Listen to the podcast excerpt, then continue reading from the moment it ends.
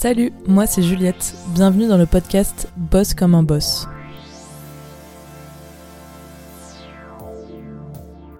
Aujourd'hui, c'est Alexis qu'on va entendre nous raconter son parcours. Alexis, c'est mon pote pompier. Ceux qui me connaissent ont très certainement dû m'entendre prononcer cette phrase plus d'une fois. Mais au-delà d'être mon pote pompier, c'est un gars qui n'a pas vraiment décidé de mettre sa vie au service de celle des autres, puisqu'il a toujours eu ça quelque part en lui. C'est sa vocation. Dans ce troisième épisode, nous allons parler du chemin à prendre quand cette fois-ci, le but est identifié. Mais comment l'atteindre malgré les obstacles? Alexis va vous raconter son chemin avec son étonnante facilité à se déconnecter de son quotidien si sérieux. Si je pouvais résumer sa stratégie, se construire un bagage dans le but de se donner les moyens de pouvoir faire ce qu'il veut. Pour ceux qui n'iront pas au bout de l'épisode, quelle drôle d'idée, vous louperez sûrement le passage où on parle du PSC1. Donc désolé pour les plus assidus, mais c'est un sujet trop important pour ne pas spoiler.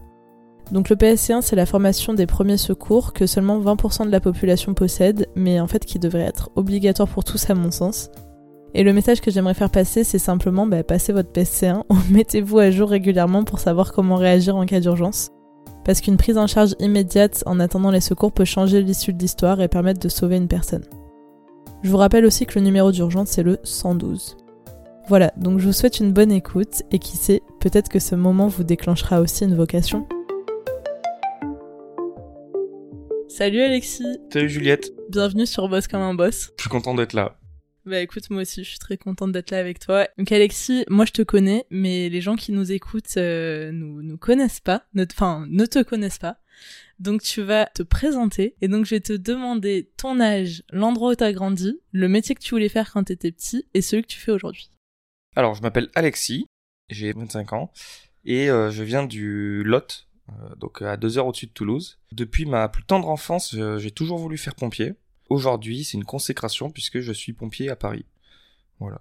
Eh ben dis donc, ça tombe bien. Oui. La vocation. La vocation. On va un peu essayer de comprendre comment ça se passe dans la tête de quelqu'un qui a une vocation et qui en fait finalement arrive à aller jusqu'au bout de son rêve et ben voilà, t'as concrétisé euh, ce que tu voulais faire quand t'étais petit et c'est beau. Bravo Alexis. Let's go. Let's go. C'est quoi pour toi la réussite Alexis? Pour moi la réussite dans le sens euh, professionnel, c'est arriver à se lever tous les matins et jamais aller travailler en fait. Se lever pour aller faire quelque chose qui nous plaît, qui nous passionne et euh, qui nous qui nous anime. Voilà, pour moi la réussite professionnelle c'est ça, euh, c'est arriver à à vivre sa passion quoi. J'ai l'impression que c'est un peu ce que tu as réussi à faire finalement. Tout à fait, ouais. C'est euh, ce que je disais, c'est la concrétisation euh, d'une vie, c'est euh, jamais aller au travail, toujours aller faire ce qui me plaît. Écoute, maintenant, on va repartir dans ta tête, mais quand t'étais petit, et que t'as eu cette envie de faire pompier. Déjà, est-ce que tu peux un peu nous parler de ton enfance, de, je sais pas, le milieu social dans lequel t'as grandi, les valeurs que tes parents t'ont t'ont inculqué, euh, l'environnement euh, que t'as eu, euh, tes frères et sœurs, ta sœur en l'occurrence, Ouais. tout ça. Alors j'ai pas mal euh, déménagé quand j'étais enfant. J'ai vécu dans trois villes différentes, donc j'ai fréquenté trois écoles différentes. Voilà, c'était des déplacements liés au, au travail de ma mère notamment, pour me rapprocher du travail de mon père. Donc euh, mon père est cadre dans une entreprise et ma mère euh, travaille dans la fonction publique euh, à un poste de cadre aussi. J'ai comme valeur euh, c'était beaucoup de travail en fait. Euh, moi ce que j'en retiens euh, de mes de, de mes parents et de mes grands-parents aussi parce qu'on était pas mal proches euh, de la famille, c'est euh, de toujours travailler et travailler proprement quoi. Mon père est un peu perfectionniste, donc je pense que c'est une des valeurs que c'est une valeur ou un défaut, ça dépend, que j'ai bien retenu. Et euh, ça, c'est un truc que t'avais euh, dès tout petit à l'école, euh, à l'école primaire par exemple, t'as fait plusieurs écoles, mais est-ce que t'étais euh, un petit garçon, euh, je sais pas, euh, sérieux ou tu, ça m'étonnerait, Alors non pas du tout, ouais. Euh, j'étais vraiment euh, un polisson, un bout en train un le bout en petit train. Alexis. J'étais, euh, non, j'ai toujours été le clown de la classe. Dans toutes les écoles où j'étais, euh, ouais, j'étais assez polisson. Très souvent, euh, ouais, à faire le pitre. Jamais concentré, mais par contre, euh, je m'en suis toujours sorti. Malgré euh, mon manque de concentration euh, ou quoi, j'ai quand même toujours eu des bonnes notes. T'en avais dans le ciboulot quoi. voilà. Il y en a derrière dans la cabosse. Exactement. Tu disais que depuis petit tu voulais être pompier. Est-ce que ça s'était déjà matérialisé à cette époque-là ou ça arrivait un peu plus tard?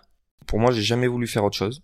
Quand j'en ai parlé avec mes parents, mes grands-parents, pour eux, euh, c'est toujours été pompier. Première chose que je, voulais faire quand on me demandait, c'était de faire pompier. Quand je voyais un camion de pompier, euh, des étoiles dans les yeux, euh, enfin des flammes dans les yeux, voilà, ça a vraiment été un, une vocation que j'ai eu, que j'ai toujours eu et qui est jamais partie.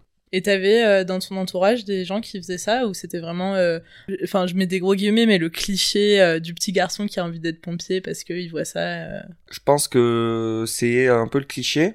Dans ma famille, je connaissais personne qui était pompier. Alors je sais que dans le village où j'ai grandi jusqu'à la petite section, grande section de maternelle, mes parents étaient amis avec des pompiers du village. Quoi. C'était un petit village, donc tout le monde se connaissait.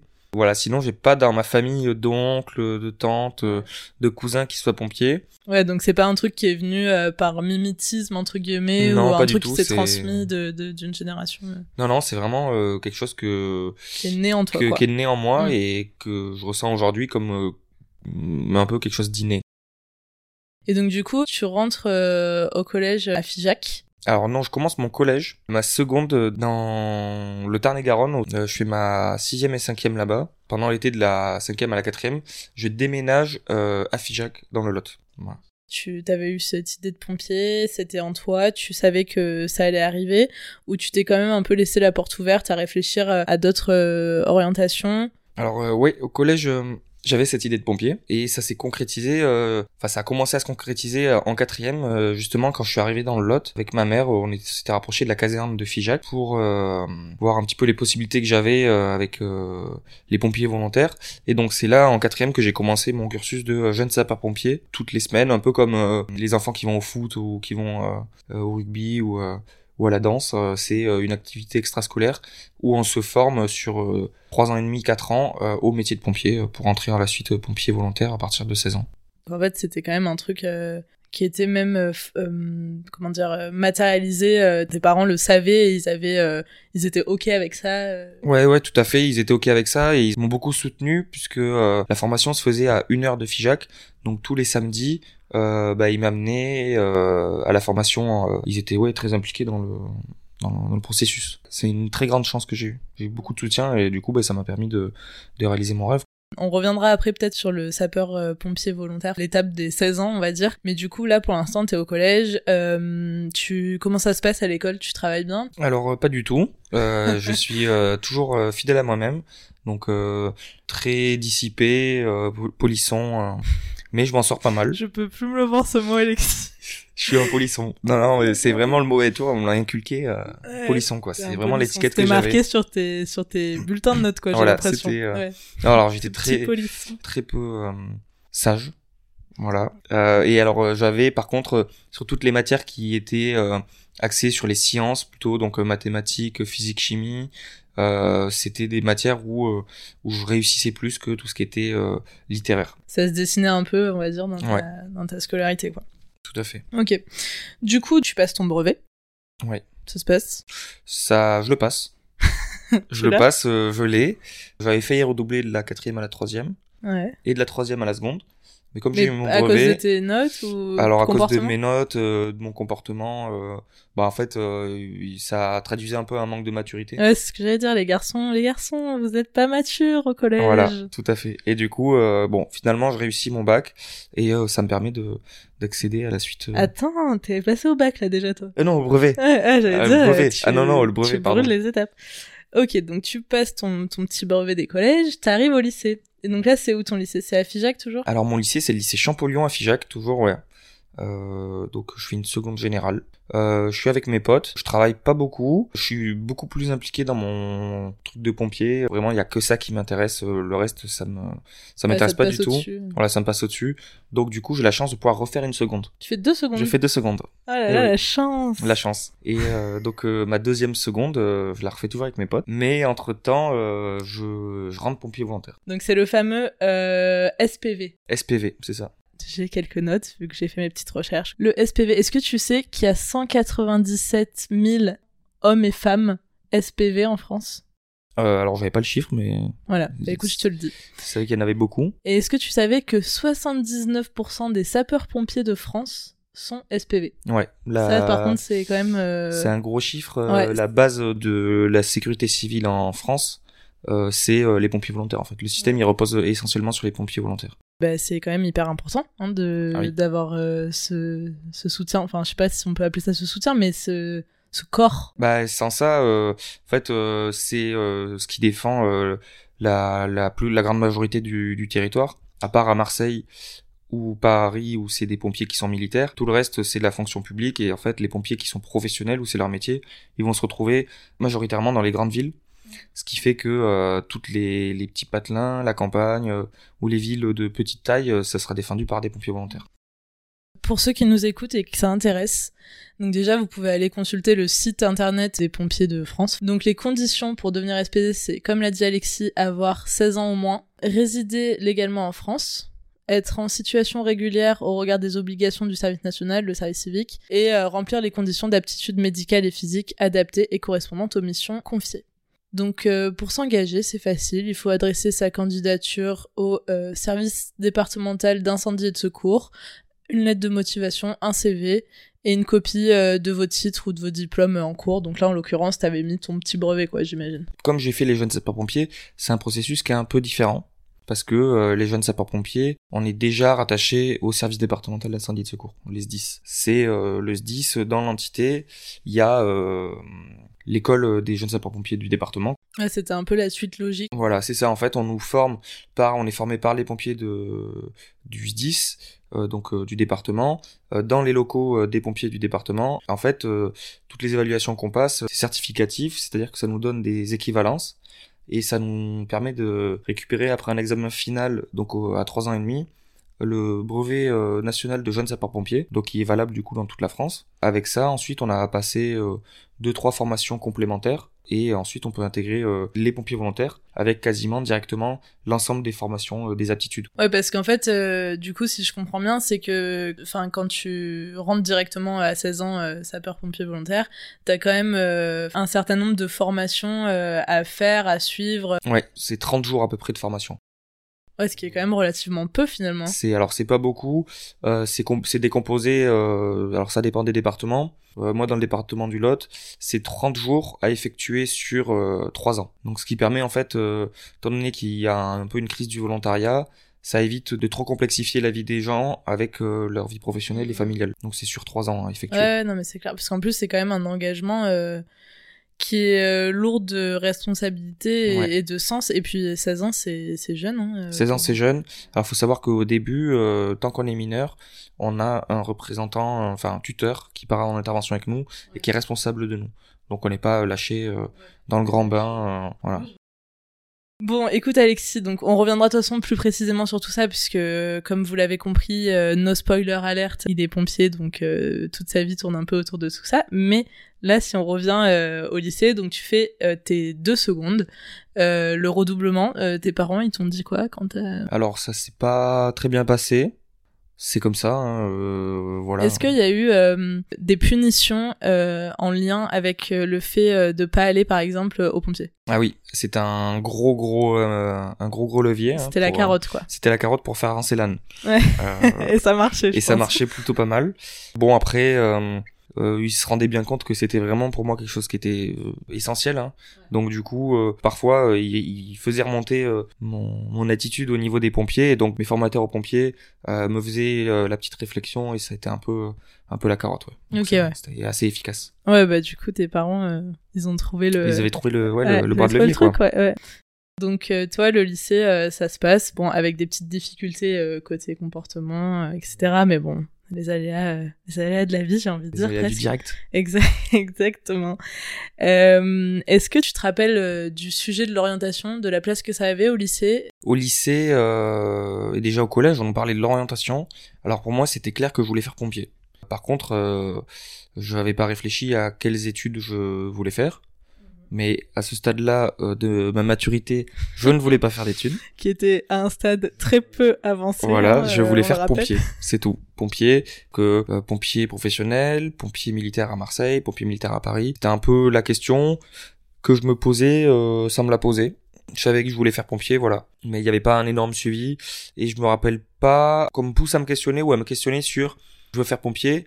J'ai pas trop réfléchi à quel type de pompier je veux être, mais j'ai pas trop réfléchi non plus à quel parcours faire quel type de bac parce que euh, de la seconde à la première, bah, fallait euh, choisir sa choisir, filière. ouais, on va y venir aussi. Et ouais. euh, donc euh, voilà, j'avais pas trop. euh, je voulais faire pompier, mais sans trop réfléchir. hein. Donc, euh, la première, tu choisis quoi comme, euh, comme première? Alors je choisis une première euh, scientifique. Non, pas scientifique. Non, pas du tout. Technologique.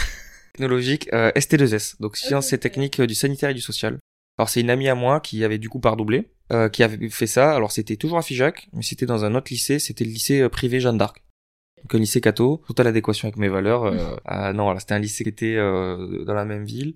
Et euh, je me suis orienté vers là. Bon, j'ai été pris. Ça a arrangé un peu mes parents parce que euh, c'était connu pour être un peu plus strict, quoi, Ouais, que le lycée ouais. public. fallait euh, canaliser, on a bien voilà, compris. canaliser la bête, quoi.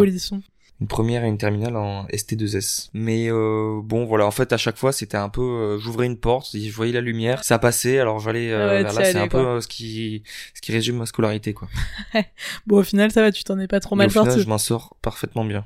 Donc, du coup, euh, tu passes ton bac. Alors, je fais ma, ma première et terminale en, à Jeanne d'Arc avec euh, un taux d'absentéisme record. Euh, Et qu'est-ce que tu faisais? je crois que c'était 35% d'absentéisme parce que euh, ça me déplaisait au plus haut point. Et mais du coup, j'étais au pompier volontaire à côté. Chose à ne pas faire, c'est que j'ai euh, un peu euh, sabré ma scolarité pour euh, faire euh, pompier volontaire. Au final, euh, ça apporte pas de, c'est pas, Il y a pas de plus-value, quoi. il y a pas de plus-value parce que bon, ok, c'était bien sur le moment, mais j'ai eu de la chance de pouvoir euh, bien rebondir. Mais euh, voilà, donc euh, j'allais pas en cours, euh, ça m'intéressait pas et il y avait rien qui m'intéressait. Après, euh, moi qui t'ai rencontré un peu plus tard, euh, depuis que je te connais, et c'est quand même fou à quel point t'es passionné par ce que tu fais et par ce truc-là. Enfin, c'est un sujet que j'ai déjà abordé dans les autres épisodes euh, du podcast, la, la passion, et le, surtout plutôt l'inverse, le fait de ne pas avoir de passion. Et c'est vrai que ça relève un peu limite de... Enfin, pas du magique, mais je suis dans l'excès Ouais. total, mais, mais presque. Pour moi, te voir à tel point passionné par ça, genre limite, ça m'aurait même pas inquiété, en fait, tu vois. Après, ça inquiétait plus mes parents Ouais. qui, euh, qui pour eux, euh, mes parents, mais enfin toute ma famille, euh, fallait euh, faire des études, fallait vraiment faire une licence, un master. C'était vraiment quelque chose qui était, Ouais, qui était, primordial. qui était primordial à faire. Et donc voilà. Donc toi, t'as ta sœur qui est plus grande que toi? Ma sœur qui est plus grande que moi, Elle, est-ce qu'elle est- elle a été dans ce parcours-là de d'études? Elle avait redoublé sa seconde, je crois aussi. Donc du coup, elle, elle a fait STMG et ensuite elle est partie faire un BTS en technique de commer technique commerciale, je crois, Ouais, Tech de à Tech de Co, c'est ça, à Toulouse, qu'elle a raté. Et ensuite, Donc elle fait, avait un peu quand même, euh, j'ai envie de dire, euh, plafonné le, enfin, ouvert un peu le, le- la brèche Ouais, au, au, au niveau de tes parents. C'est Enfin, ça. c'est elle qui a dû un peu ramasser les pots cassés la première, la pauvre. ouais. Et derrière, j'ai remis une couche. euh, Ouais. tu les as achevés. Non, je rigole. J'espère que qu'ils sont fiers de, de vous, tes parents, en tout cas aujourd'hui. Pour revenir à toi, à ton parcours, donc tu fais cette première, cette terminale. euh, C'était quoi le nom? Euh, ST2S, c'est sciences et techniques du sanitaire et du social. Ce qui pousse à, euh, en gros, euh, tous les métiers, les métiers du service, services sociaux, euh, assistance aux personnes, euh, euh, et euh, pour aller faire un, un IFSI quoi derrière, un institut de formation aux soins infirmiers. Donc après, c'est quand même pas tout à fait décorrélé de, de ce Non, qui non, quand même. pas tu du vois, tout. ça, ça reste un peu dans le dans l'idée. Hein. Les matières scientifiques m'intéressaient plus. Il y avait vraiment une matière où j'excellais, Oh. malgré mon absentéisme. Anatomie et physiopathologie humaine. J'avais euh, 17 ou 18 de moyenne. En allant pas en cours, les maths, ça allait à peu près. Mais alors après, il y avait des matières... euh, Alors là, c'était la cata.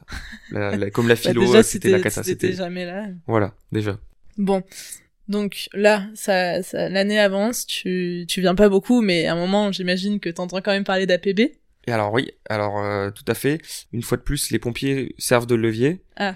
parce que alors mon chef de centre, euh, ma chef de centre est mise au courant de de mon absentéisme au détour d'une conversation. Je suis puni de pompier euh, volontaire, donc euh, on me met pendant au, euh, au placard, au cachot. trois mois un peu au cachot, avec comme condition de euh, si je remonte pas mes notes, on va me pousser un peu vers la porte quoi. En fait, à la même période où euh, il y a euh, admission post-bac euh, et euh, du coup le dernier semestre, Tu te remets au boulot, quoi. je me remets au boulot, je retourne en cours et vient le moment des choix. Et alors? Ça m'intéresse pas trop parce que je veux faire pompier mais je veux pas faire d'études. Comme en fait je suis un peu euh, obligé d'aller en cours sous la contrainte, j'y perds un peu. euh, Ouais, t'as plus goût à ça, j'ai pas goût à ça. Il s'avère que quand je me mets à aller en cours et à travailler, j'y trouve beaucoup plus d'intérêt à continuer à aller en cours. Ça devient beaucoup plus intéressant quand on s'y met. Et j'ai une professeure, alors je me rappelle plus son nom, un jour euh, me dit ben, est-ce que t'as pensé à ce DUT Et donc elle me parle d'un DUT euh, hygiène, sécurité, environnement. Donc euh, qui a euh, à Bordeaux, à Tulle. Il y en a euh, 18 en France. il y en a 18, Je me suis renseignée. Et l'objectif principal de ce DUT, c'est la science du danger et le management des risques professionnels, technologiques et environnementaux. C'est ça. On te dit au lycée, tu vas aller étudier la science du danger. Bah moi ça me. Toi tu t'es dit chaud, c'est où je suis, je suis chaud quoi. Alors non, euh, ouais, je me suis pas dit je suis chaud. Je me suis dit euh, comme je voulais pas continuer, mais j'étais vraiment très très poussé par euh, mes parents. Bon, je m'inscris. Et c'était un peu conflictuel euh, chez toi là? Euh, ouais. Alors c'était conflictuel euh, par rapport à mes notes et euh, aussi par rapport au fonctionnement familial en général. C'était assez compliqué. Pendant ma première, je je- j'habite seul. Donc à 17 ans, je- j'ai un appartement à Figeac et j'habite seul parce que c'est beaucoup plus simple pour pour se rendre en cours, tout ça. Ouais, par rapport à ta vie perso Et à ce donc moment-là. voilà, je suis un peu euh, dans la nature. Donc bon, ça m'a porté préjudice par rapport à mes notes, mais au final, sur le long terme, ça m'a appris à être un peu plus débrouillard et un peu plus mature euh, rapidement. Ouais, bah ouais, tu m'étonnes, t'as eu des responsabilités euh, tôt, quoi. Ouais, de- c'est ça. Ouais. Donc tu postules, tu t'as ton bac. Alors, je postule et je suis refusé. Ah, mince. À Bordeaux, à Tulle, partout en fait, où j'ai postulé. Les résultats du bac tombent et euh, comme je suis allé en cours les six derniers mois de l'année, je m'en sors avec 18 en, en physique-chimie, 17 en physiopathologie humaine. Euh, J'avais eu une très bonne note en maths aussi. Euh, voilà, Donc ouais, Euh, même en philosophie. En philosophie, j'ai eu 12. Bah écoute, Voilà. Alexis, franchement, j'ai envie de te serrer la main. Ouais, faisons-le comme Voilà, ça. petit on serre la main, ouais. Et du coup, euh, du coup, euh, qui ne tente rien à rien. Euh, je sais pas euh, pourquoi. Je sais, en fait, je savais pas trop quoi faire. J'étais Ouais, là, j'avais fini. en fait. Euh, Qu'est-ce que je fais Euh, Il y avait pas de concours pour pourrait faire euh, pompier professionnel. J'avais pas d'opportunité professionnelle. J'avais pas euh, le niveau physique pour non plus, euh, enfin pour aussi m'engager en tant que pompier militaire, qui demande un niveau physique assez exigeant. Donc euh, j'appelle le, le DUT euh, à Tulle, l'IUT de Tulle, et euh, ben je leur dis voilà, euh, vous m'avez refusé, mais j'ai eu des bonnes notes. J'ai eu, euh, alors je leur dis, ils me disent bon ben on va voir et on vous rappelle. Et donc ils me rappellent euh, avec une réponse positive. Finesse, je savais pas que t'avais fait ça. non, Donc mais comme quoi le culot. C'est un sauvetage quoi. ouais, Je- c'est un sauvetage. Franchement, là, ils ont vu en toi une âme perdue. Je sais pas ce que tu leur as dit, mais. euh, Bah, ce que je t'ai dit, euh, j'ai eu Ouais, telle note, telle note, telle note, et ils m'ont dit, bah, on non vous mais rappelle. bravo et tu sais franchement, quoi t'as bien fait de faire ça moi je connais une copine aussi qui avait été pas prise euh, bah, un IUT aussi et en fait elle voulait absolument celui-là et genre euh, elle c'était un peu plus tard c'était une semaine après la rentrée elle les avait appelés en leur disant pareil et en fait il y avait eu un désistement ou je sais pas quoi et finalement elle avait réussi à, à rentrer donc comme quoi les amis euh, écoutez-nous si vous n'êtes pris nulle part ne perdez pas espoir Ouais, il faut pas hésiter à appeler. Moi, je me rappelle aussi, euh, jusqu'à euh, quasiment deux semaines après la rentrée, en fait, il y avait toujours des nouvelles têtes qui arrivaient parce que, ben, en fait, il y a des personnes qui sont inscrites mais qui ne viennent pas. Il y a des personnes qui commencent, qui font cinq jours, puis qui partent. mais oui c'est ça ça, c'est un peu la euh, loterie toujours puis il y en a toujours un qui prend ça parce qu'il attend une réponse ailleurs Donc, euh, faut pas perdre espoir. Et si, qui ne tente rien à rien, un coup de bigot, un, un coup de téléphone, un petit mail, euh, une petite lettre de motivation, ça coûte rien par rapport Ouais. à, à toutes les portes que ça peut ouvrir. Ouais. Et si ce petit polisson a su le faire, euh, vous saurez Vous tous le le faire. faire. Ok, donc là, merci euh, à l'IUT de Tulle. Enfin, franchement, euh, parce que ils, ils ont sauvé ton âme en peine. Ouais. Tulle, euh, mets-nous ça sur une carte parce que. Alors Tulle euh, sur une carte, c'est, Centre de la euh, France. alors c'est dans le centre, c'est euh, vers Brive, c'est en Corrèze. Ok, ok, Donc, je c'est vois. en Corrèze. C'est euh, en, en dessous de Limoges, à l'est de Bordeaux. Ok, super ville étudiante, j'imagine. Alors c'est alors une ville un peu étudiante. Il y avait un, un IUT, Un bar. Un, I- un bar mais un bar éclaté au sol. Euh, Il y avait quoi d'autre euh, Et, et donc là, t'as quand même dû déménager. C'est pas très loin de chez moi, c'est à une heure de chez moi. En fait, en voiture. Donc, euh, je déménage quand même, je prends un petit studio. Et, euh, et puis voilà, c'est parti pour... euh, Et là, donc, du tout, tes parents sont derrière toi, ils te financent tout ça euh, Alors, les ouais. premières années, ouais. Déjà, mon appartement que j'avais au lycée, c'est financé par mes parents. Donc, euh, c'est une chance que j'ai eue que mes parents ils puissent me le payer et ils acceptent de me payer l'appartement. À Tulle, pareil, euh, même mode de fonctionnement. Donc, euh, c'est euh, l'argent de mes parents plus euh, les APL et un peu mes revenus de pompier. Ouais, parce que là, du coup, tu gagnes quand même vite fait. euh, Alors, euh, ouais, alors en tant que pompier volontaire, dans mon département, on est indemnisé tous les trimestres. En fait, ça va dépendre des astreintes qu'on va faire, des interventions qu'on va faire. Peut-être 200 ou 300 euros par ouais, mois, pas plus. Quoi. Voilà, c'est une indemnisation. Donc à côté de ça, tu commences les cours, donc tu commences ta vie étudiante. Euh, le sujet, euh, tout ça, ça te plaisait? Ça me plaisait pas mal, c'était assez scientifique, mais le niveau était euh, était quand même au-dessus. Il y avait des matières que je connaissais pas, comme de l'électricité, de la de la mécanique des Ah fluides. ouais, ouais, ouais. C'était vraiment très complet. Mais au final, c'était intéressant parce que assez concret. C'est un DUT où il y avait pas mal de droits aussi, donc du droit pénal, du droit des entreprises, du droit de l'environnement. Mais euh, c'était pas ce qui me passionnait le plus, mais euh, toute la partie scientifique euh, était intéressante et la partie aussi du coup euh, sécurité des travailleurs, sécurité de l'industrie, tout ce qui est gestion de risque, gestion de crise qui était vachement intéressant. Et euh, donc voilà, la première année passe. Pas mal de travail de groupe aussi, donc c'est intéressant, ça permet de, de s'intégrer, de faire une, une bonne cohésion. J'ai déjà expliqué euh, dans l'épisode numéro 1 euh, les IUT, ce que c'est. Maintenant, c'est. Tu savais que ça avait changé? C'est en 3 ans les IUT maintenant. Euh, ouais, C'est devenu le but, le bachelor universitaire de technologie. ok. Voilà. Donc Et c'est l'équivalent d'une licence. C'est exactement ça. Ok. Pour avoir un bac plus 3, maintenant c'est en, en one shot. Et on va y revenir. Tu fais cette première année, est-ce que tu as un stage? Pas de stage la première année. Donc là, deuxième année, tu choisis quoi comme option? Donc il y avait en fait deux options à mon unité à Tulle, c'était sécurité civile, donc pour euh, pour tenter le concours de lieutenant pompier euh, professionnel. Et il y avait aussi une partie euh, du coup une option qui était beaucoup plus scientifique, qui était l'option euh, poursuite d'études, études longues, qui permettait ensuite de partir plus sur euh, des écoles polytechniques ou des masters gestion de risque. Donc moi je prends l'option sécurité civile, qui m'intéresse énormément. Euh, parce que bah, il y a vraiment euh, on parle vraiment pompier quoi. Ouais, donc là, t'as une longueur d'avance. j'ai une longue alors je veux pas une longueur d'avance parce qu'il y avait quand même une, une bonne proportionnalité de, de pompiers dans le DUT Ah ouais? Ouais. Ok, c'était bonne un proportion peut-être est- même de pompiers, ça, c'est le euh, côté pompier. c'est le hein, côté, vous euh, pompier. Je compris, suis pas il très dit. littéraire, Ouais, ouais. il a dit, il a dit. Oui, remarque, ça coule un peu de source, mais il y avait quand même, vous étiez nombreux à être pompiers volontaires à côté. ouais, ouais, il y en euh, avait pas mal euh, pas mal qui voulaient faire pompier euh, derrière et c'était des cours qui étaient assez intéressants alors euh, on faisait des simulations euh, d'explosion de cuves de gaz dans un centre-ville euh, d'un train qui transporte des produits chimiques euh, qui s'éclatent en, en, en ville euh. donc c'était vraiment euh, franchement vachement intéressant c'était très appliqué sécurité civile mais c'est très intéressant pour quelqu'un qui veut derrière être pompier oui, euh, oui, voilà. toi, t'avais toujours ça en tête. Ouais, de toute c'est façon, ça. ça t'avait pas quitté, donc.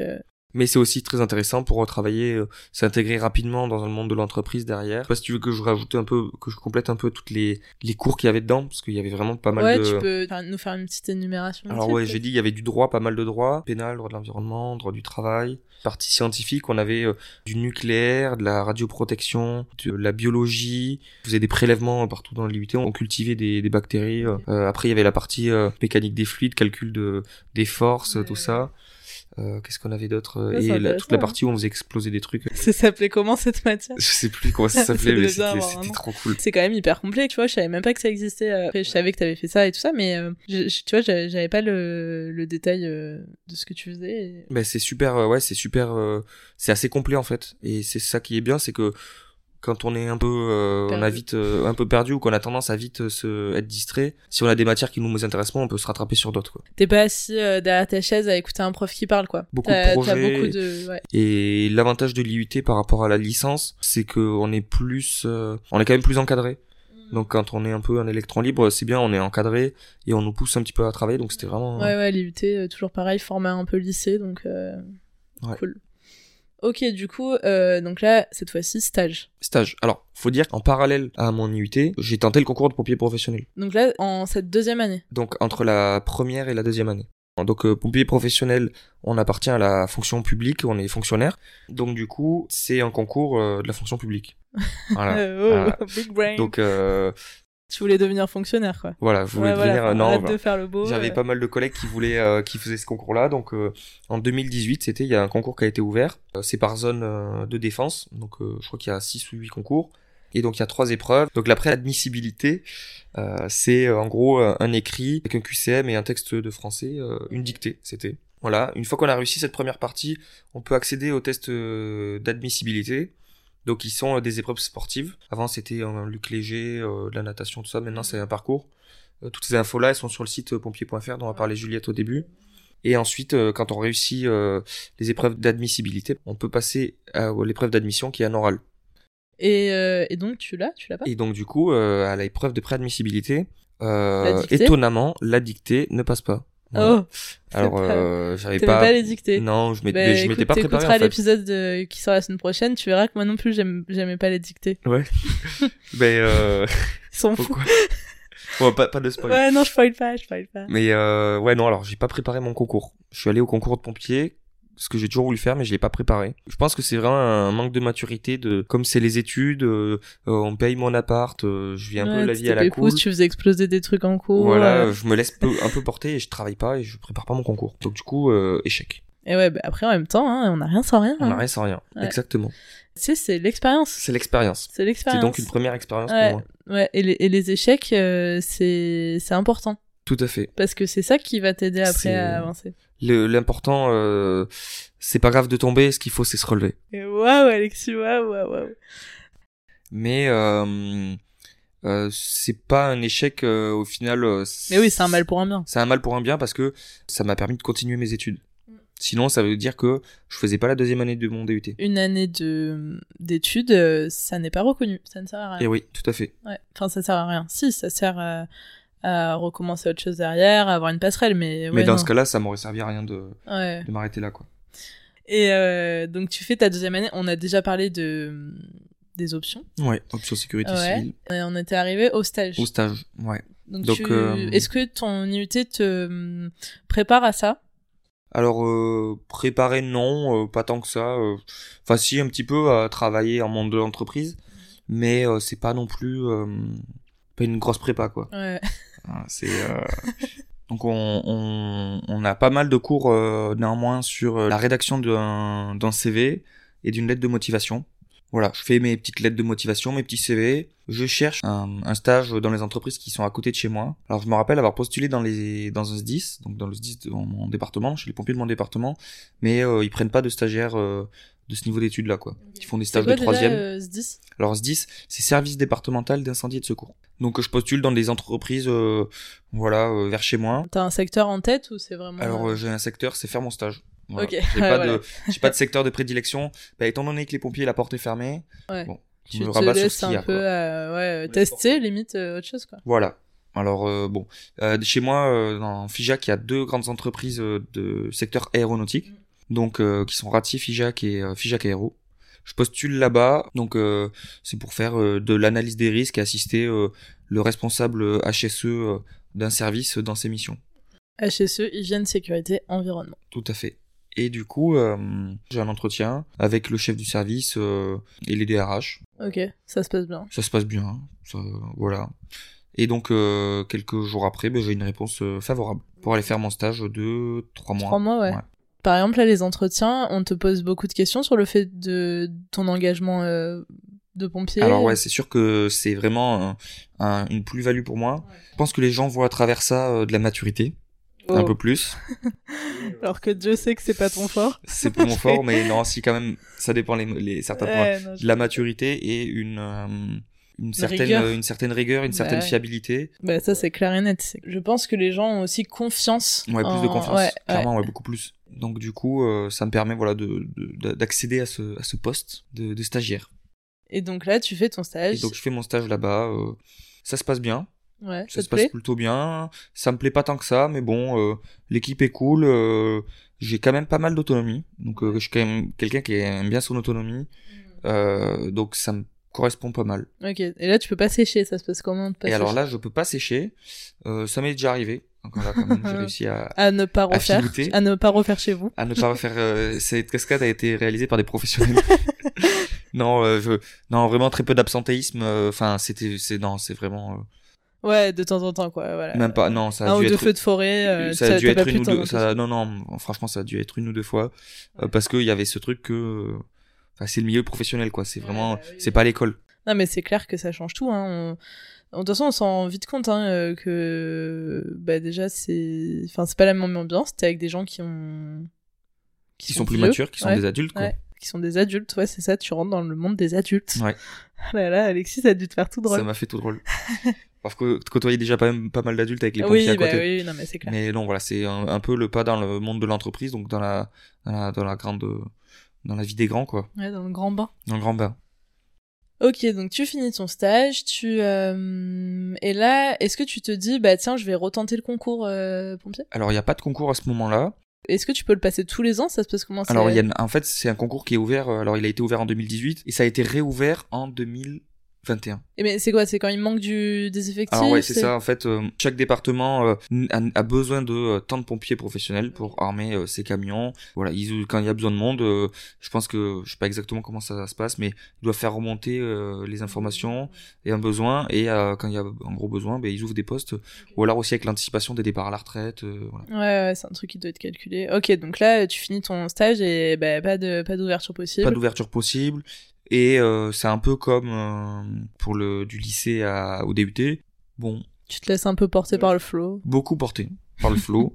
Donc j'entends parler euh, d'une licence euh, L3 QSSE, donc qualité santé sécurité environnement en entreprise, qui est à Toulouse. Alors je postule à cette licence-là. Il me semble que je postule euh, dans une autre licence à hum, à Montpellier. euh, Enfin pas mal de trucs. Et c'est des trucs dont te parlait ton IUT ou c'est toi qui te renseigne et qui va chercher ça Euh, c'est plus, enfin c'est un peu des deux. On rappelle qu'on était un peu plus encadré sur la poursuite et euh, aussi avec euh, APB. Je sais Non, plus mais ça y est, nous c'était fini là. Mais en, si je me rappelle m'être inscrit sur un site, non? Ah peut-être, je sais pas. plus.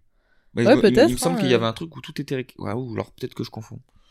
Bon, en tout Non, cas, j'avais eu pas mal de de, Ouais, de eu des- euh, voilà, je Ouais, pas puis mal après de quand même quand tu te spécialises un peu, euh, j'imagine que les gens que tu avais rencontrés, ils, ils, ils allaient poursuivre aussi un peu dans ça. ces voies-là. Donc on s'échange un peu les les. Ouais. Enfin, ils te passent un peu leur recherche. Enfin, ils me donnent la recherche, pas trop en échange, parce que bon, c'était pas trop. Voilà, c'est laissé porter par le par le move. Mais donc, euh, voilà, je m'inscris Ok. pour euh, plusieurs licences et je suis pris à la licence à, à Toulouse, quoi. Super licence. Super licence. Où j'ai rencontré euh, euh, Juliette. Voilà, c'est c'est là que j'interviens dans sa vie. Donc moi, je suis prise à cette licence aussi, euh, un peu euh, comme toi, euh, portée par le flow, enfin voilà. Et là, j'arrive à Toulouse, euh, je rencontre ce gros déglingo, C'est moi. c'est lui, c'est moi. Euh, non, en fait, c'est Alexis, ce que je me rappelle de toi en licence, c'est euh, ton logiciel de pompier. Ouais. Genre, je sais pas si a un nom ce truc. Ouais, ouais, c'est euh, Artemis. Voilà, donc je sais pas ce que c'est, mais alors il était toute la journée là-dessus. Et on avait cours. hein. Enfin bon, on était en alternance, donc on n'avait pas tout le temps cours. Mais dès qu'on était en cours, et il était du matin au soir là-dessus, il savait te dire combien il y avait de camions qui étaient déployés en ce moment même à tel endroit, à tel endroit, et machin, et trucs et tout. Et ouais, bah nous, on se demandait ce que tu foutais là, quoi. Ouais, ouais, c'est ça permet de voir les interventions qu'il y avait euh, chez moi. Pas très intéressé par la licence non plus. Non, mais alors du coup, on n'a pas dit c'était en alternance.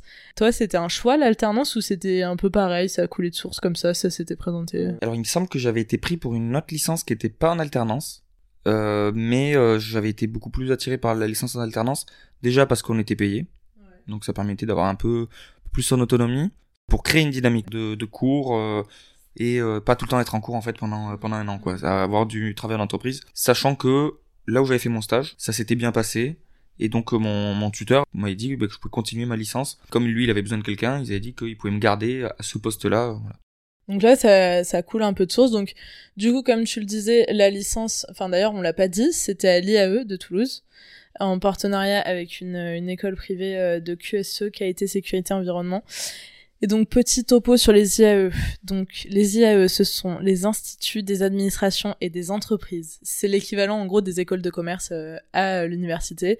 Nous, c'était particulier parce que c'était en partenariat avec une école privée. Mais sinon, euh, on va dire le parcours classique de euh, d'IAE, c'est surtout connu pour euh, ses masters. Donc il y a 500 masters dans 35 IAE en France.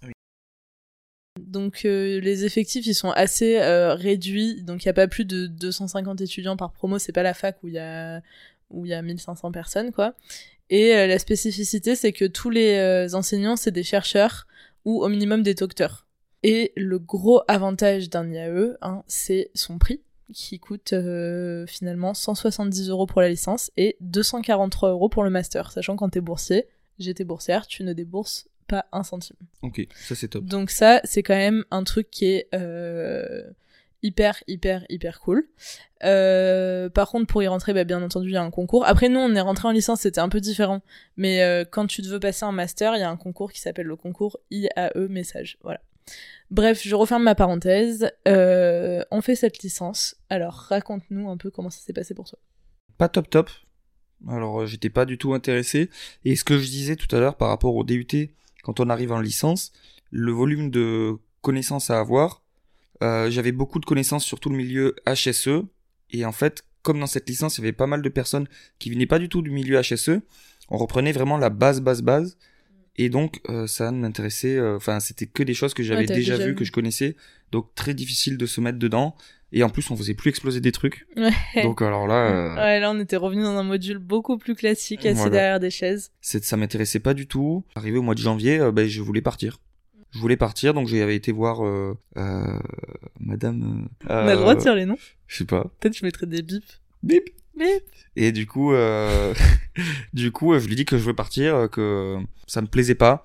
Et finalement, alors je sais plus pourquoi, je suis resté Parce que t'avais des bons copains? parce que j'avais des bons copains et euh, et je sais plus qu'est-ce qui avait motivé. euh, Non, mais en vrai, enfin, moi, je me rappelle qu'on, enfin, on était nombreux à un peu se poser des questions, à se demander ce qu'on ouais, foutait on là. avait vraiment. Et en fait, finalement, on continuait. Euh, euh, On se parce que ouais non mais c'est surtout que tu vois on se disait aussi bon euh, comme tu dis tu vois on est en janvier est-ce que c'est le moment de tout lâcher euh?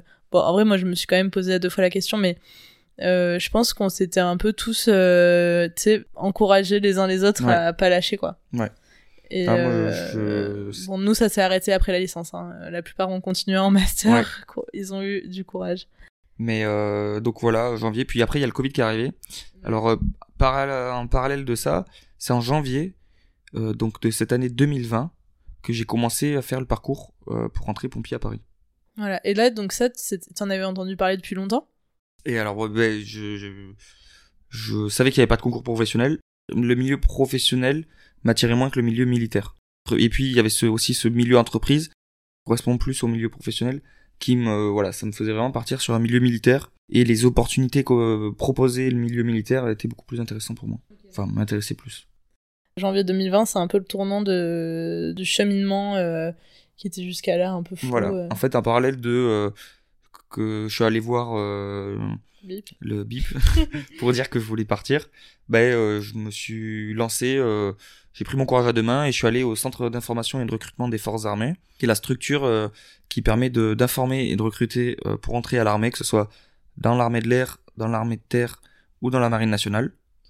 Et euh, donc euh, voilà, c'est des conseillers, euh, c'est des militaires qui qui nous conseillent, euh, qui peuvent répondre à nos questions et qui nous accompagnent dans la création d'un dossier vers les tests et ensuite vers une intégration si on réussit les tests d'un milieu militaire.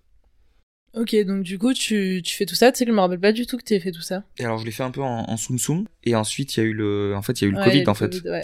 Il y a eu le Covid qui est arrivé euh, un mois ou deux après. ouais c'était début enfin c'était milieu mars et Ouais. on a enfin du coup t'étais en chômage enfin en fait on est moi j'étais au chômage Non, moi j'étais euh, enfin si j'avais deux trois un, un jour par semaine je crois de chômage partiel et ensuite euh, j'avais cours enfin il y avait les cours et après je travaillais quand même en télétravail. et, et donc du coup je me rappelle qu'est-ce qui s'est passé là pendant ce, co- pendant ce confinement Alexis? Alors comme j'ai été voir au centre de recrutement des forces armées, le CIRFA, ben on m'a dit qu'il fallait que je fasse du sport. Donc j'avais déjà euh, j'étais déjà un, un peu sportif parce que euh, pompier oblige pour quoi. pompier oblige quoi euh, et puis je savais que quand même la finalité de mon métier et l'échéance se rapprochait c'était qu'il fallait que je fasse du sport quoi pour être pompier je me suis mis au sport beaucoup l'avantage du covid c'est quand même que ça m'a permis d'avoir beaucoup plus de temps chez moi pour m'entraîner voilà euh, les jours où on avait cours en télédistance euh, c'est-à-dire tous les jours de... c'est-à-dire tous les jours euh, ben bon je, je, il faisait des je squats faisais, je Ouais. faisais des squats quoi.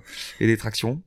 Et donc euh, voilà j'ai commencé le, le, le cursus. Alors ça a été très ralenti le, le, recrutement. Euh, normalement c'est beaucoup plus rapide que ça. Moi ça a mis entre le moment où j'ai commencé. En janvier je suis rentré chez les pompiers à Paris en décembre. Donc ça a mis Ouais, quasiment un an. lié au Covid euh, ils avaient arrêté de faire les tests tout ça. En parallèle de ça, tu, finis, tu vas quand même jusqu'au bout de ta licence? alors ouais je finis euh, je finis la licence. Alors euh, je sais pas comment je sais- vraiment c'est Hold up. C'est un hold-up. euh, je me rappelle avoir eu une note éliminatoire en, Ah oui. en Excel Ouais, ah oui, je me rappelle de ça. euh, qu'ils ont rattrapé. Ouais. Gentiment. Du coup, j'ai quand même eu une mention. C'est n'importe quoi, mais enfin, franchement, bravo. Mais euh, là, je suis arrivé au moment où je me suis pas inscrit en master parce que je savais que euh, c'était, j'avais fait le tour quoi. Ouais. Le milieu de l'entreprise. euh. Tu savais que ça allait être en décembre, les... euh, Alors, je savais pas du tout. Pour moi, ça allait être beaucoup plus proche que ça. Donc, du coup, beaucoup de sport et je savais pas encore si je faisais pompier à Paris ou à Marseille. Donc, euh, un Et peu. ça, ça se décide comment? Alors ça se décide comment? Ben, en fait, euh, un peu difficile de récupérer des informations. C'était vraiment un, un grand questionnement de ma vie parce que ça allait euh, vraiment impacté euh, le reste. de ma vie quoi. Donc euh, j'ai appelé des, des collègues que je connaissais euh, du les collègues du milieu pompier volontaire qui étaient soit à Marseille soit à Paris, qui eux avaient fait ce parcours-là avant moi et euh, pour avoir des informations euh, voilà. Donc les questions que je me posais c'était ben, le rythme de garde, à quel rythme je vais travailler, quel rythme je vais avoir des jours de repos, quelle opportunité professionnelle ça va m'apporter. En fait, la possibilité d'avancer en grade, de monter en responsabilité, c'est pas la même à Paris et à Marseille. Donc c'est pas le même corps d'armée, donc c'est pas la même possibilité. Et donc voilà, c'était des... Puis où est-ce que je veux habiter? Est-ce que je vais habiter à Paris? Est-ce que je vais habiter euh, à Marseille? Donc ça, c'est des questions qu'il faut se poser avant de faire ce choix-là, parce que c'est comme c'est militaire, une fois qu'on on a signé notre contrat, euh, on est dedans, quoi. Tu peux moins facilement euh, bifurquer, quoi. Voilà, c'est ça. Donc, décembre 2020, tu intègres la BSPP, Ouais. la Brigade de sapeurs-pompiers de Paris. Ouais. Si je puis dire, qui est la plus grande entité de sapeurs-pompiers en France et la troisième unité d'élite de pompiers au monde. Waouh! Ouais. Qui est composée de 8500 femmes et hommes et qui, euh, qui mène des actions dans, euh, donc à Paris et euh, dans trois départements limitrophes. De la petite couronne, ouais. Voilà, donc c'est-à-dire 124 communes, 7 millions d'habitants. Donc les conditions d'admission, c'est un peu la même chose que ce qu'on a dit tout à l'heure. Ouais. Nationalité française, quasi judiciaire vierge, avoir entre 18 et 25 ans, une bonne condition physique, minimum un brevet des collèges et avoir son permis. Donc c'est bon, t'avais tout coché. C'est bon, je vais tout cocher. Pour revenir sur le parcours un petit peu, pour accéder jusque-là, comme euh, il y a la partie euh, militaire, on doit faire tout le, tout le cursus de recrutement militaire. Quand on commence, on va en centre d'information et de recrutement des forces armées, où on commence à constituer un dossier. Euh, eux, ils vont un petit peu nous aiguiller. Et ensuite, euh, quand on a un peu plus ficelé tout ça, on est envoyé euh, dans des centres de, de tests, en fait, euh, où on va faire des tests physiques, psychotechniques, anglais, français, et une visite médicale. Donc euh, c'est pour voir en fait si euh, si on a le niveau physique pour intégrer une unité. En fonction de ce niveau physique là, ça va nous ouvrir ou nous fermer des portes. Et pareil pour le médical, si on a euh, des problèmes médicaux, euh, ça peut nous porter euh, préjudice pour euh, bah, suivre tel ou tel parcours. Et après, quand on a fait un bac plus 2, on a le test d'anglais à faire et du français et du psychotechnique. euh, c'est sur deux jours. Euh, moi, je l'avais fait à Bordeaux. Pour faire ces tests-là, euh, moi, je venais de Figeac. On n'a pas à payer les billets de train. Tout est payé par l'armée. Si on n'a pas trop les moyens, ça permet de, de pouvoir aller faire ces tests. C'est-à-dire qu'il n'y a pas besoin d'avoir de l'argent de côté pour pouvoir faire ces tests-là. C'est ouvert à tous. Quelques mois après, on a les résultats. Et ça c'est pour euh, Paris et Marseille? Non, c'est c'est pour- militaire. Tous les militaires, que ce soit la terre, la mer, l'air ou la marine, c'est pour tout le monde pareil. Et après, il y a une spécificité donc pour les pompiers de Paris. Je sais pas si c'est toujours d'actualité. C'est euh, des tests spécifiques euh, de sélection spécifiques pour les pompiers de Paris. Donc là, pareil, on est convoqué à Paris pour faire ces tests-là, qui sont composés de tests de natation, de tests physiques avec traction et un parcours sportif. Et ensuite, on va avoir euh, un test de connaissance sur euh, les pompiers de Paris. Donc en fait, c'est un peu euh, ce que nous a ce que nous a dit Juliette avant, euh, ces connaissances-là, plus euh, euh, un peu l'histoire de la brigade et euh, rapidement son fonctionnement. Et ensuite, on a un entretien avec un recruteur.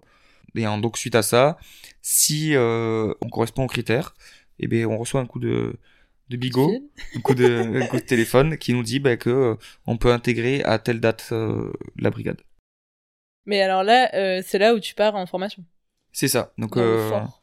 dans le fort de alors ça a changé. Moi je l'ai fait euh, c'était au fort de Villeneuve-Saint-Georges et c'est quatre mois de formation euh, alors, moi je l'ai fait pendant le Covid donc c'était un peu aménagé C'est intense ça. mais c'est un mais c'est intense. Donc c'est quatre mois où on va faire une partie avec une formation militaire, une partie secours à victimes, on va partir après sur la partie feu.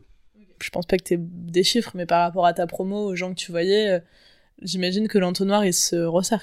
Alors l'entonnoir il se resserre euh, ouais, mais euh, en soi euh, la plupart des personnes qui sont là elles sont motivées. Donc ça travaille dur, ça se tire vers le haut, il y a une grosse cohésion. Ouais, donc, un en fait, euh, camaraderie. Il y a, il y a vraiment, ouais, il y a vraiment, c'est, on vit, euh, c'est des moments qui sont difficiles parce que ben, on est loin de chez nous. C'est très exigeant euh, physiquement et, et mentalement et psychologiquement. Mais euh, c'est ce qui fait la force de la brigade, c'est que derrière ça crée une cohésion et ça nous permet de nous, de nous dépasser et on va vraiment chercher euh, au fond de soi euh, ouais, les limites. les, les limites quoi. C'est, c'est magnifique. Ouais, bah, ce que j'allais dire, c'est ouais, c'est c'est un truc de fou quand même. D'ailleurs, est-ce que tu peux vite fait nous parler euh, de des filles, de la place des filles dans, dans ce milieu-là? Alors moi, dans ma section, euh, donc on est, quand j'ai été recruté, il me semble qu'on était 80, euh, donc le, le contingent. Et dans ces 80-là, il y a deux sections, donc de 40. Alors moi, dans mon groupe, il y avait des, donc on dit des féminines. Il y avait, Ok. euh, il y avait cinq ou on six dit des féminines. et des masculins ou... Non, on dit des féminines. C'est les féminines, voilà. Ouais, bah super. Je peux Ça pas, c'est Ouais, le, le, le, le, terme est employé. Ben elles ont euh, elles ont la même formation que nous. Il n'y a pas de Pas de distinction. il y a pas de distinction euh, que ce soit positif ou négatif en fait. On est vraiment tous euh, logés à la même enseigne. Alors euh, sur les activités physiques, euh, sur les barèmes, elles ont c'est adapté, mais sinon elles font la même formation que nous. Ben, pour moi, je me rappelle que ça se passait vachement bien. Elles étaient vachement bien intégrées au groupe.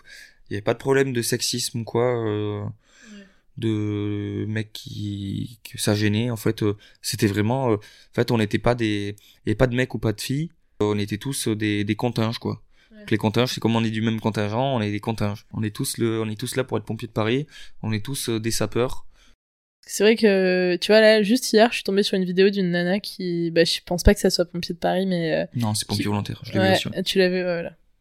Elle disait qu'elle avait été discriminée et tout.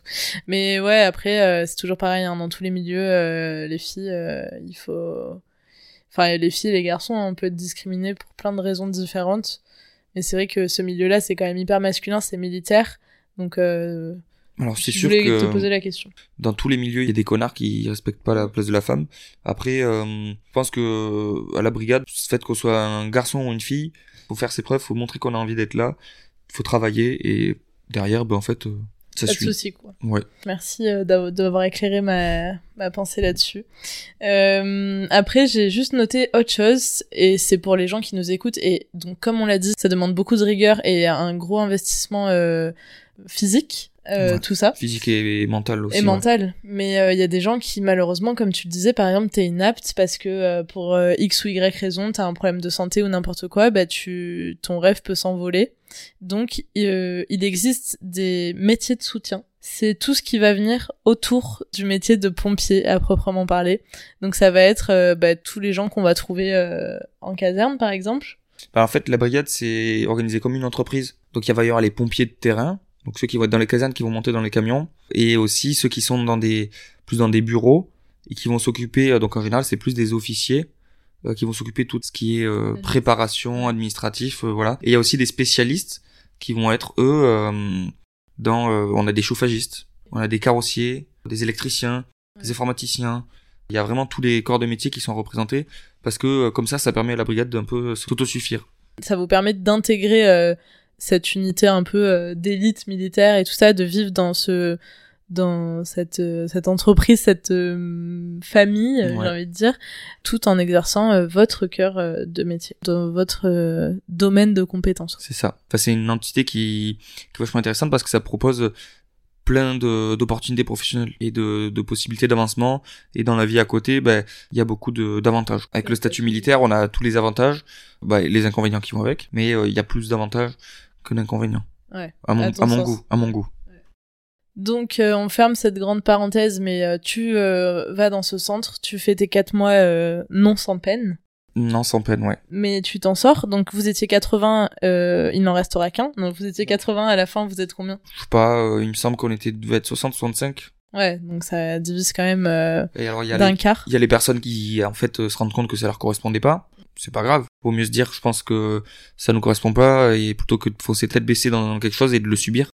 Et ensuite, euh, bah, il y a les personnes qui se blessent, malheureusement, parce que comme c'est assez éprouvant, euh, on peut se blesser, et puis des fois, il, bah, on se fait se tordre une cheville, c'est vite arrivé. Ou les personnes qui attrapent le Covid. Eh oui, parce qu'on est en plein Covid.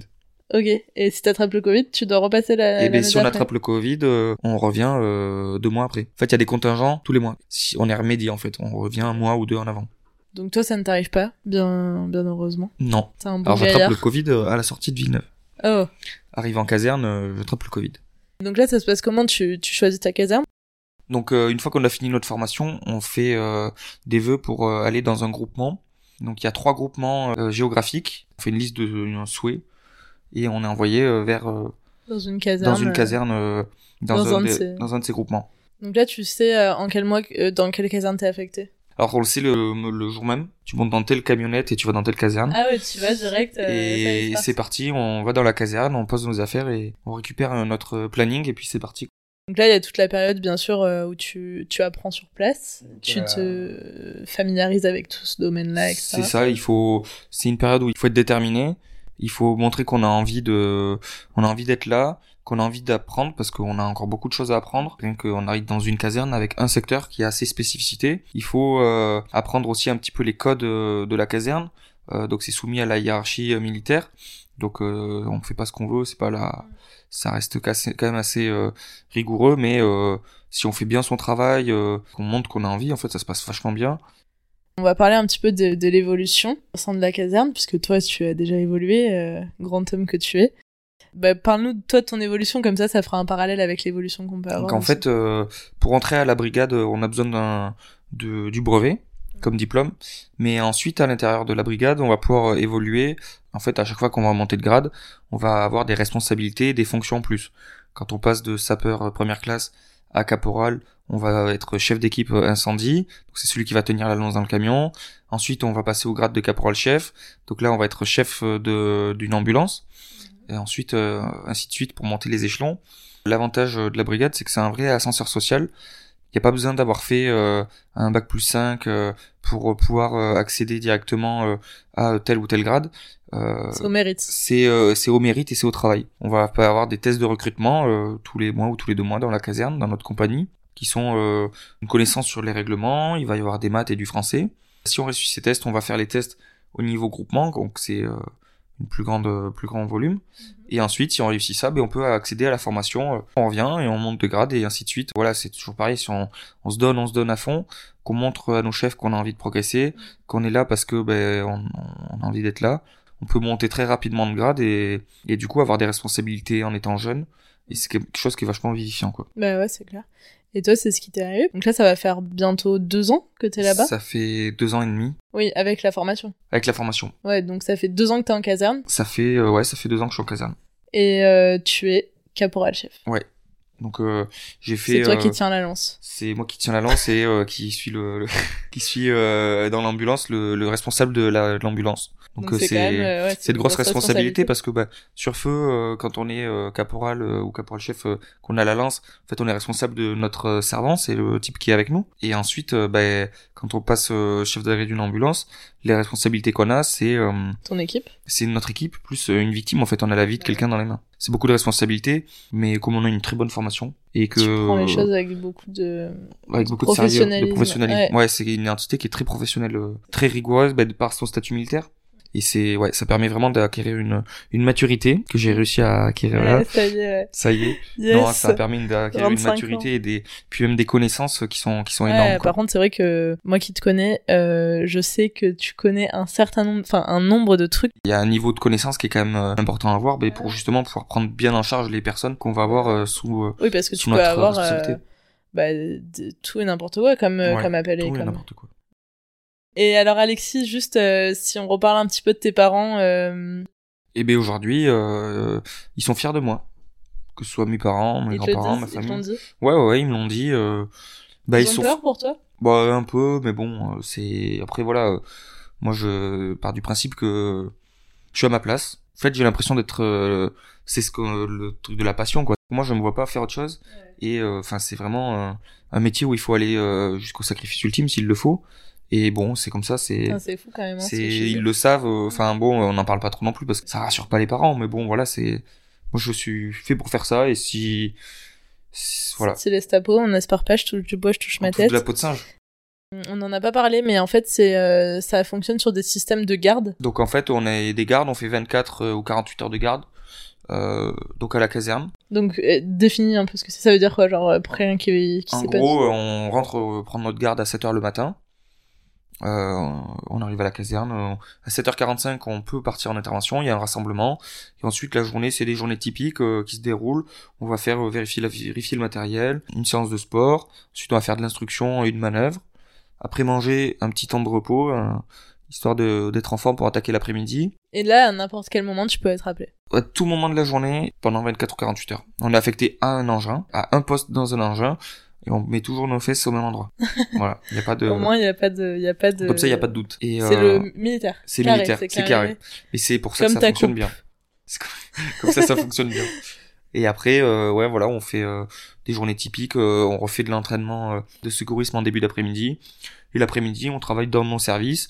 Euh, Il y a un service qui va s'occuper de tout ce qui est restauration, hôtellerie, logement. Donc c'est euh, un service qui va s'occuper de l'entretien de la caserne, un service pour le matériel du sport, un service pour le matériel de communication, informatique. Tout est, c'est une, c'est une mini entreprise. Ok, bah écoute, euh, super intéressant de savoir tout ça. Enfin, moi, je sais que je te pose tout le temps des questions euh, Ouais. sur ça et euh, c'est c'est bien parce que là, tu, tu rentres dans, rentre dans le dans le dans le vif du sujet. du sujet. Avant de finir, je vais finir par des petites questions, mais avant ça, j'aimerais qu'on parle du PSC1, Alexis.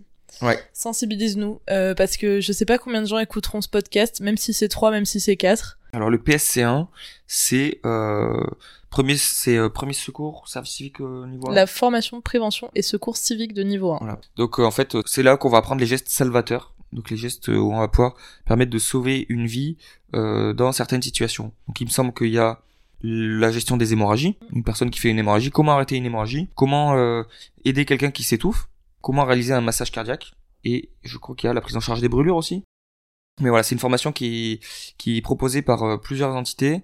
Donc euh, on peut le faire par euh, la Croix-Rouge, par la protection civile, on peut le faire dans certains départements, c'est le SDIS, donc le service départemental d'incendie et de secours, c'est les pompiers qui peuvent faire cette formation.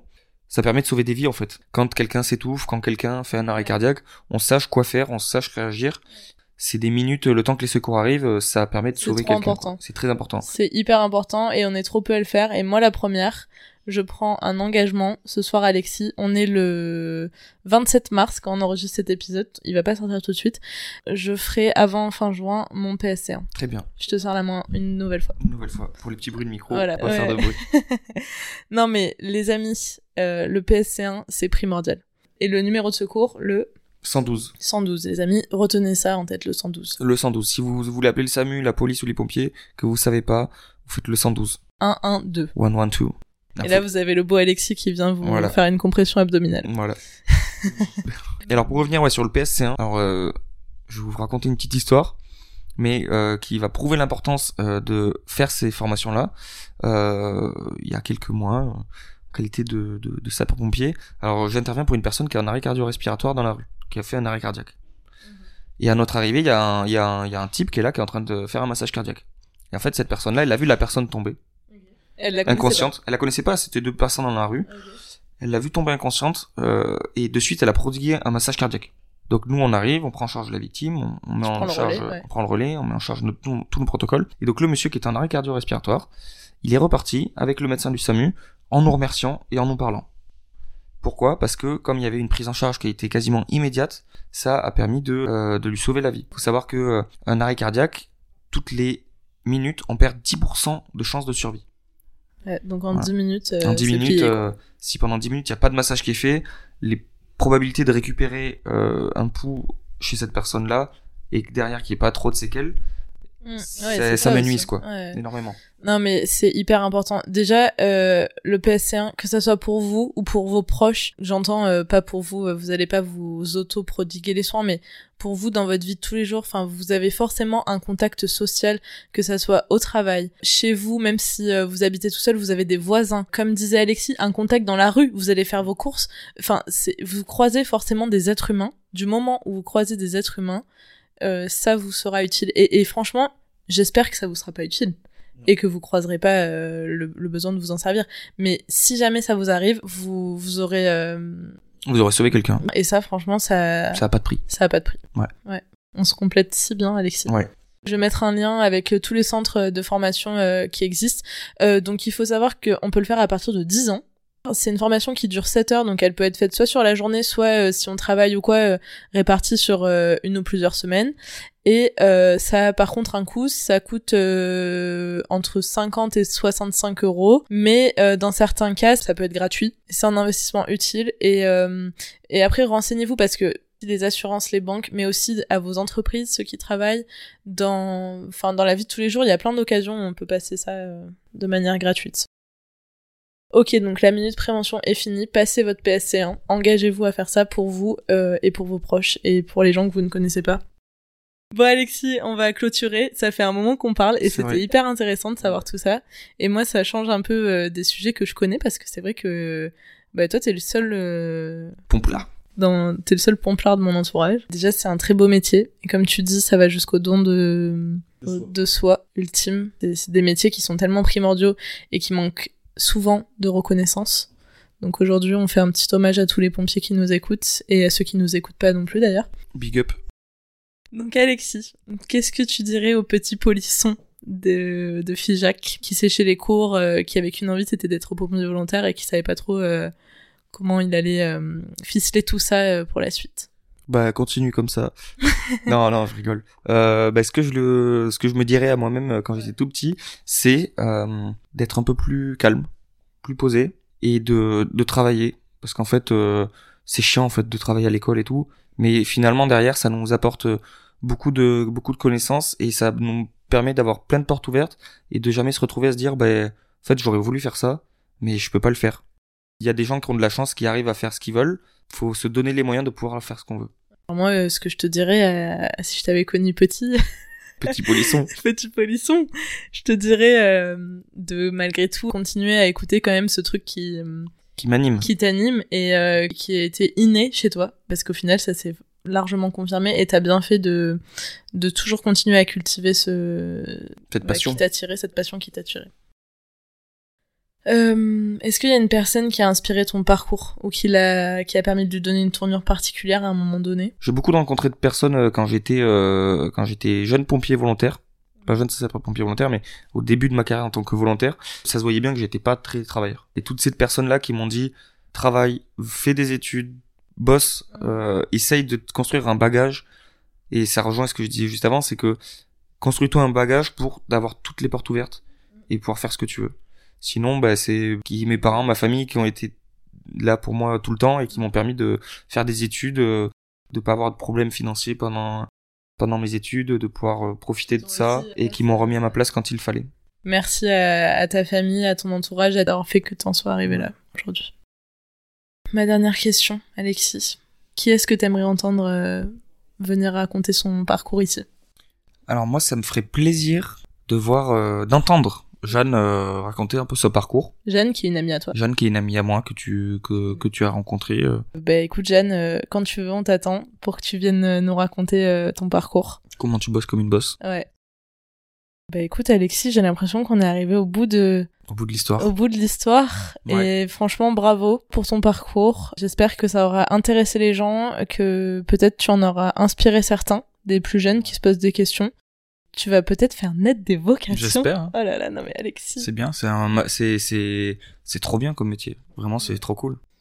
Merci beaucoup d'avoir pris le temps de venir raconter tout ça. J'espère que ça t'a plu. J'ai pris beaucoup de plaisir. J'espère à- que t'as pas fait beaucoup de bruit de bouche et que j'aurai pas 4 heures de montage à faire.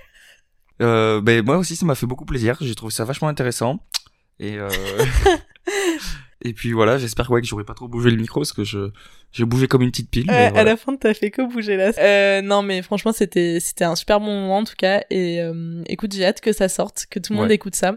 Et les amis, n'oubliez pas, le numéro d'urgence, c'est le. 112.